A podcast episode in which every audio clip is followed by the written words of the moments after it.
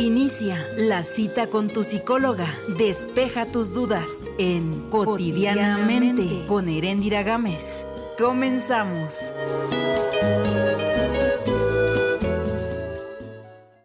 El día de hoy nos acompaña el profesor Gerardo González Murillo, que nos hablará acerca de este tema tan interesante y su repercusión actual. Yo soy Erendira Gámez y te voy a estar acompañando en tu podcast de tu programa Cotidianamente. Cuando yo escucho acerca de, la información, de la tecnología, me ubico inmediatamente en estos días, me ubico inmediatamente en la actualidad. ¿A qué se refiere eh, eh, esto de la tecnología? ¿Qué es la tecnología de la información? Sí, eh, la tecnología de la información y la comunicación, que muchas veces se le llama a las TICs, es un conjunto de herramientas mm, que permiten mm, realizar eh, transmisión de información, el poder comunicarnos con otras personas que están, mm, que están cerca de nosotros, en la misma ciudad, en otro país o, o incluso eh, al otro lado del mundo. Quiere decir que esta tecnología nos abre fronteras. claro que sí, sí, y es una mm, tecnología muy variada porque tiene varios elementos. Eh, hay se puede utilizar videos a través de YouTube, se pueden utilizar plataformas educativas, se puede utilizar mensajería instantánea, se puede realizar programas de radio a través de podcast, se pueden realizar foros de discusión e incluso se puede intercambiar archivos de datos a través de, herramientas muy variadas. Wow, wow. ¿Qué quiere decir TICS? Eh, quiere decir tecnología de la información y la comunicación. Es un concepto relativamente nuevo, pero en este concepto se agrupan varias herramientas que la mayoría de ellas utilizan Internet, hay otras que no utilizan Internet, utilizan otros medios electrónicos para establecer comunicación e intercambiar eh, archivos de datos, documentos, etcétera, etcétera. Ok, ¿cómo que otros no utilizarían Internet, profesor? Sí, por ejemplo, los programas de radio los programas de radio eh, se pueden transmitir a través de, estaciones, estaciones de radio, valga la redundancia. La televisión, como ahora se están llevando muchas clases. Así es, sí, la televisión, así como se está realizando eh, actualmente en, nuestros tiempos de pandemia, eh, pues sabemos que la Secretaría de Educación Pública está transmitiendo programas de televisión educativos a través de un programa que ellos llaman Aprende en Casa primera y segunda parte. Actualmente estamos en, en la segunda parte de ese programa de Aprende en Casa. Ok, ok. O sea que eh, todo esto nos ha abierto puertas mucho al conocimiento. ¿Y no será que lleguemos a perdernos en tanto conocimiento? Mm, considero que no, considero que no porque dependiendo de cada, las características de cada escuela, de cada alumno y de cada comunidad, eh, la persona, bueno, específicamente el profesor, el maestro puede hacer una, elección entre una variedad muy amplia de herramientas. Ahorita mencionaba, por ejemplo, YouTube, mencionaba los videos. Hay plataformas educativas como Moodle, Classroom, Chamilo, que algunas son gratuitas. Se pueden establecer eh, videoconferencias eh, en tiempo real a través de una herramienta que se llama Zoom. Hay otra que se llama eh, el NetMailing. Eh, ahí se pueden mandar mensajes, por ejemplo, WhatsApp es una herramienta muy difundida. Se pueden em, pues crear podcasts. Ahorita se puede crear un programa de radio subirlo a internet y la persona lo puede escuchar en cuando tenga tiempo. Eh, también pues hay una herramienta que tiene un poquito más de tiempo que se llama el foro de discusión, que ese es para los alumnos que tienen acceso a internet, que tienen que cuentan, que tienen la fortuna de contar con Internet. No todas las comunidades de nuestro país tienen el acceso, pero eh, yo en lo personal he visto que algunos alumnos eh, tienen un celular y a través de él eh, pueden accesar a, Internet e incluso he establecido videoconferencias con esos alumnos que están alejados en comunidades porque no cuentan con Internet, pero sí cuentan con una señal de teléfono y a través del teléfono celular hemos podido establecer videoconferencias en tiempo real a través de Zoom. Wow, wow, o sea que ahorita es el mejor momento para utilizar todas estas tecnologías. Y, profesor, ¿no piensa usted que puede rebasarnos, por ejemplo, que sea demasiado y, que, ay, me falta aprender, me falta aprender, me falta aprender? ¿Qué, qué, qué efectos podría traer esto a la educación? Sí, bueno, lo que pasa es que esta, este tipo de formación mm, se debió haber tomado por los profesores, tanto por profesores como alumnos desde hace mucho tiempo, pero ahorita considero que los tiempos de pandemia han acelerado, han acelerado nuestra capacitación en esas herramientas. Considero que la función del docente no, no puede ser desplazada siempre y cuando el docente cambie su rol de simple transmisor de conocimiento y el que todo lo sabe.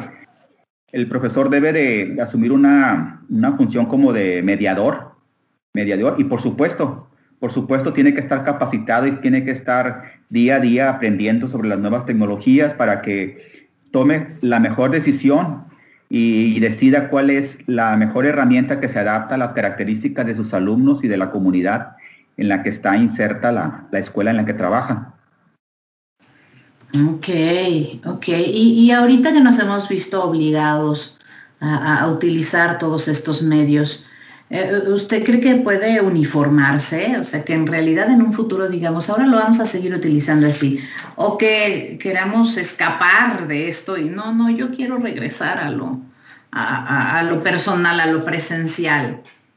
Sí, yo considero que no, no hay posibilidades de uniformar, puesto que nuestro país eh, tiene características propias, cada, cada región es diferente e incluso aquí dentro del mismo estado eh, hay áreas que tienen mejor equipamiento, mejor infraestructura, hay otras que, mm, son más desfavorecidas con ese equipamiento. Entonces, eh, pues tiene que ser diversificadas las opciones de, educación. El regresar al sistema anterior que teníamos, llamado presencial, es muy difícil. Incluso la Secretaría de Educación Pública está manejando que vamos a, tenemos que acostumbrarnos a un sistema que ellos le llaman el sistema híbrido, que es mitad, ah, eh, en, ocasiones en ocasiones presencial y en ocasiones eh, a distancia, puesto que las condiciones eh, sanitarias no nos van a permitir regresar al 100% a, a la clase presencial que teníamos antes. Ya los tiempos ya cambiaron, el mundo ya cambió y sobre todo cambió mucho más en, en los centros, centros educativos. Ok, entonces eh, esto es una puerta para continuar así, esto es una puerta para que no regresemos a, lo anterior y, en realidad estábamos un poco cerrados a eso. Yo creo que mucha gente hemos aprendido eh, muchas opciones nuevas, ¿no? Y bueno, sin contar también que algunos otros ámbitos pues tienen que continuar así, ya que es a muy larga distancia, ¿no? Unas comunicaciones o proyectos o, programas incluso, pues de otro continente, por ejemplo. Así es, sí. Sí, tenemos, los docentes tenemos frente a nosotros un gran reto. Hay autores que dicen que las crisis son oportunidades. Entonces, tenemos una crisis sanitaria actualmente, pero tenemos una, una gran oportunidad de demostrar nuestra capacidad de, de adaptación, tenemos un gran reto de seguir capacitándonos. Eh, muchos compañeros, muchos docentes los he visto que sí han, asumido el reto y ya se están capacitando. Actualmente hay muchas opciones, muchísimas opciones a muy bajo costo que permiten que la persona se pueda capacitar incluso a distancia. Claro, claro. Y además, eh, nacen nuevos, ¿no? Nacen ahora cursos, ahora conferencias, charlas, pláticas, e incluso eh, amistades, ¿no? Lo que antes se hacía, por ejemplo, con, la radio, que era de frecuencia y, que era, eh, em, no recuerdo el nombre de esta radio, eh, en donde tenías una gran antena y un equipo, ¿no? un equipo donde hablabas y conocías gente, wow, me están hablando de Chile, por ejemplo. Así es, sí, muy cierto. Eh, las nuevas tecnologías permiten el acercamiento, permiten que conozcamos otras personas, que desarrollamos habilidades sociales, pero ahora esas habilidades sociales interactuando con personas de otros lugares. Y nosotros sabemos que al interactuar con una persona de otro país, pues el simple hecho de platicar con ella, pues aprende uno otra cultura, otra forma de hablar, otra forma de pensar. Claro, ya no nada más te, cierras a lo tuyo, ¿no? Eh, eh, a veces yo recuerdo una persona que me comentaba y decía, yo pensaba que en todos los países era lo mismo. no, todo es diferente y aprendes cosas nuevas. Y, y yo creo que esta parte de las tecnologías no para, profesor. Yo creo que sigue en su avance. Sí, va a seguir avanzando. Y los maestros, los profesores y el público en general tenemos un reto muy fuerte porque si observamos a los muchachos jóvenes, aprenden muy rápido, ellos tienen mucha capacidad de aprender, de hecho, podemos observar que no toman cursos y son muy hábiles para el manejo de las nuevas tecnologías. Y a los que ya tenemos una edad, pues nos cuesta un poquito más de trabajo, tenemos que dedicarle un poquito más de tiempo, pero pues tenemos que capacitarnos. Claro, además del cambio que, presentó, ¿no? O sea, anteriormente utilizábamos como el teléfono, como eh, un poco reducida esta parte de la tecnología y, nuestro esquema pues era así, reducido. Y, como que los chicos de ahora llegan en el boom de la tecnología y empiezan con lo más difícil. Nosotros todavía nos aferramos un poquito al, cambio, ¿no? Bueno, pues el cerebro no le gusta cambiar. Y, y, este puede ser un factor que, nos haya detenido, pero ahorita, bueno, pues están todas las condiciones. Sí, ciertamente. Eh, pues eh, como mencionábamos, como comentábamos anteriormente, ya la educación, la forma de impartir clases eh, de forma limitada, como se hacía antes a través de un pizarrón, un GIS y los alumnos viendo, observando al maestro, pues eso ya, ya es parte del pasado, ya los tiempos ya cambiaron porque incluso yo he tenido videoconferencias y aún eh, estando en videoconferencias con los alumnos tiene que ser uno ameno, tiene que ser entretenido, las actividades que uno plantea tienen que ser interesantes para los muchachos. Sobre todo porque se están acostumbrando mucho a la comunicación de imágenes, ¿no? Ahora esta parte de las presentaciones, bueno, ayuda mucho para la, la adquisición del conocimiento. Así es, sí. De hecho, yo considero que me canso menos, me siento más, eh, me estoy adaptando más, me siento más cómodo trabajar eh, a través de videoconferencias, trabajar a través de, la mensajería de WhatsApp. que se me hace más, mm, siento que capto más la atención de los muchachos. Claro, porque además es como su medio, ¿no? Y, la curiosidad natural de, por ejemplo, si vamos a utilizar una nueva aplicación de, ¿y cómo se usa, no? Por ejemplo, ahorita el el competidor más cercano de, WhatsApp es Telegram. Entonces vemos Telegram y a ver cómo es Telegram. Afortunadamente, todas las aplicaciones son como muy intuitivas, ¿no? Como fácil de empezar a aprender, ya que te das cuenta y dices, esto es fácil, o sea, me había resistido y esto es fácil. Sí, sí, así es. He estado observando, mm, Erendira, eh, los canales de YouTube, eh, podemos ver que ahí hay eh, youtubers que manejan temas muy variados, mm, muchos muy interesantes, pero yo he estado observando que ahí, eh, por ejemplo, a los docentes nos ha faltado mm, más abordar esos canales. es muy poco, si observamos, somos, son muy pocos los docentes que tienen canales de, YouTube. Y en cambio de otro tipo de temas sí es, es mucho la, la cantidad de youtubers que hay. Entonces es un campo que podemos mm, abordar los docentes eh, creando nuestros videos, creando videos y abriendo un canal de YouTube y subir ahí nuestras clases. Eso es genial y sí, es verdad, como, que lo han dejado un poquito de lado, pero yo creo que tiene que ver también con, la actividad, que es una actividad muy dirigida. Y otros como, como nosotros los psicólogos o como eh, em, las personas que imparten otro tipo de, cursos eh, están muy abiertos ¿no? a hablarle al mundo. Entonces, bueno, ir ampliando esta visión fuera de las aulas es maravilloso. Ciertamente, sí, así es. Y lo otro, eh, actualmente hay una herramienta que se llama Classroom, que es una plataforma educativa que la SEP ha puesto a disposición de manera gratuita a los profesores y es una plataforma donde uno puede subir eh, material, lecturas, actividades, videos, mucha información, pero sin embargo es muy contado el número de maestros que hacen uso de ella.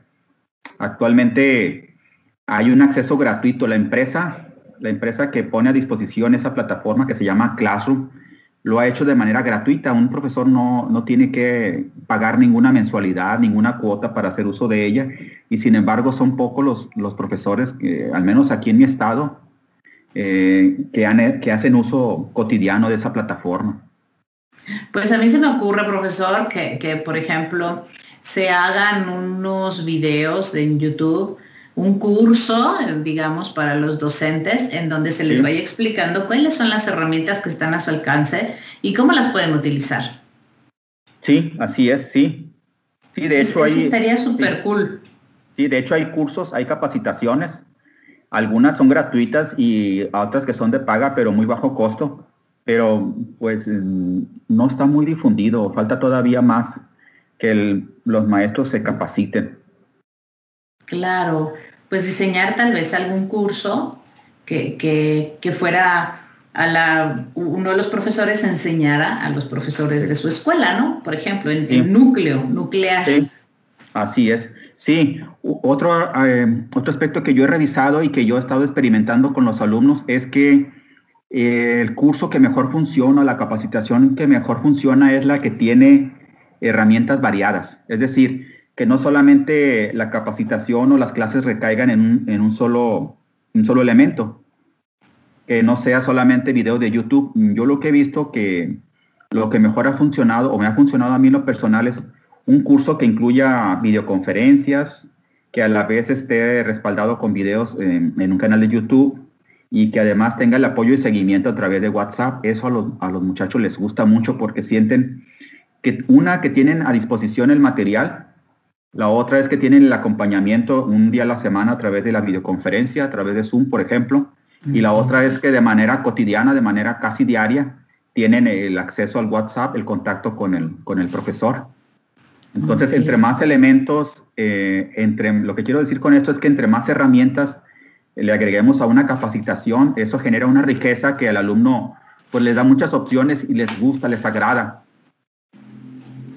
Claro, Sí, porque bueno, mientras sea variado, pues les encanta, ¿no? Y además también toman experiencia para ellos utilizarlo, ¿no? Hay, muchos jóvenes y chicos que quieren ser eh, creadores de, contenido, que quieren ser eh, influencers.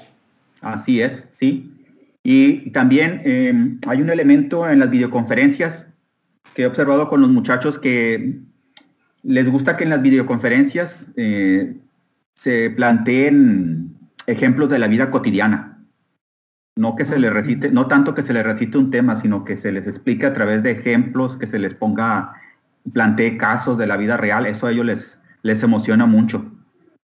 Ok, qué bien. Pues hay mucha apertura, profesor. Ahorita es el momento. Sí, sí. Yo la recomendación que daría a, docentes, tanto docentes como no docentes, eh, personas de otras profesiones, hay que meterse a la capacitación, hay que ir aprendiendo, mm, preguntando a las personas que saben, tomando cursos, capacitándose, porque considero que estas herramientas ya llegaron para quedarse y nuestro sistema de vida ya cambió. Las personas que saben de las personas médicos dicen que vamos a tener no va a ser la última pandemia, sino que va, posiblemente vaya a venir más casos así como el que estamos atravesando el día de hoy. Sí, sí lo creo, sí lo creo, creo que este es el inicio. No que vamos al final, sino que es el inicio. Pero bueno, siempre hay que ver los tiempos con eh, eh, mucho optimismo, con pensamientos positivos. Sí, sí es. Muchísimas gracias, profesor. ¿Cómo podríamos cerrar este, este podcast? ¿Qué, podemos eh, aterrizar un poco acerca de todo esto? Sí, pues eh, reitero la invitación a, todas las personas, al público en general, sean docentes o no docentes, como lo mencioné hace un momento, a capacitarse, a, no tener miedo a estas herramientas, a las nuevas tecnologías o TICs, como le llaman a nivel mundial. Hay que irse capacitando, aprendiendo mm, poco a poco y se van a dar cuenta que esas herramientas les van a abrir nuevas posibilidades, nuevas posibilidades y entre más vayan aprendiendo les va a, llamar la atención y van a querer seguir aprendiendo, aprendiendo más cada día. Excelente. Muchísimas gracias por sus comentarios, profesor Gerardo González Murillo.